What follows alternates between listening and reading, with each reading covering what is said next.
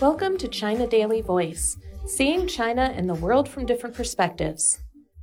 Buoyed by huge Spring Festival movie ticket sales, the first month of the 2023 took a giant leap to becoming the highest grossing January of all time in China, according to the China Film Administration.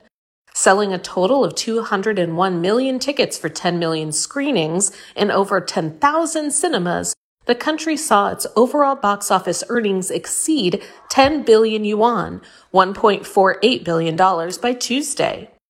This represented a 270% increase from 2.7 billion yuan in the same period last year, according to The Beacon, a real-time film data tracker.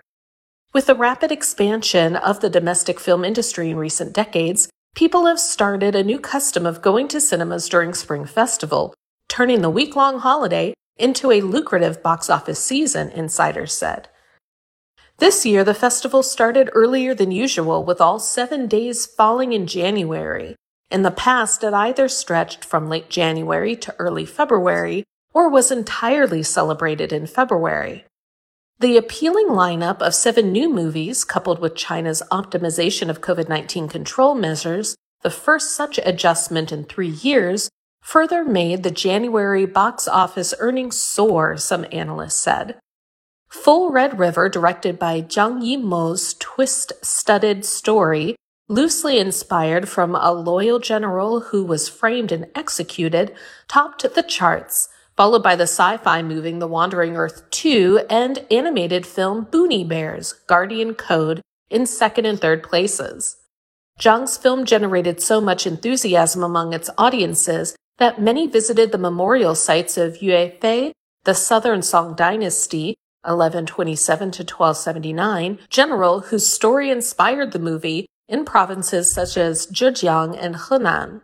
Domestic media reported people also waiting in long lines to see bronze statues of Qin Hui and express their anger toward the then top courtier who framed and executed Yue. Sun Jiashan, an associate researcher with China Film Archive, said the robust recovery signals that local filmmakers had honed their skills to give the film industry, which was once struggling due to the closure of cinemas and a death of quality movies amid the pandemic, a fresh lease on life.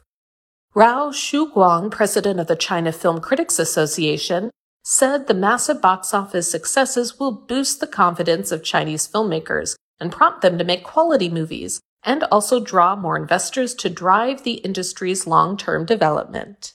That's all for today. This is Stephanie, and for more news and analysis, buy the paper. Until next time.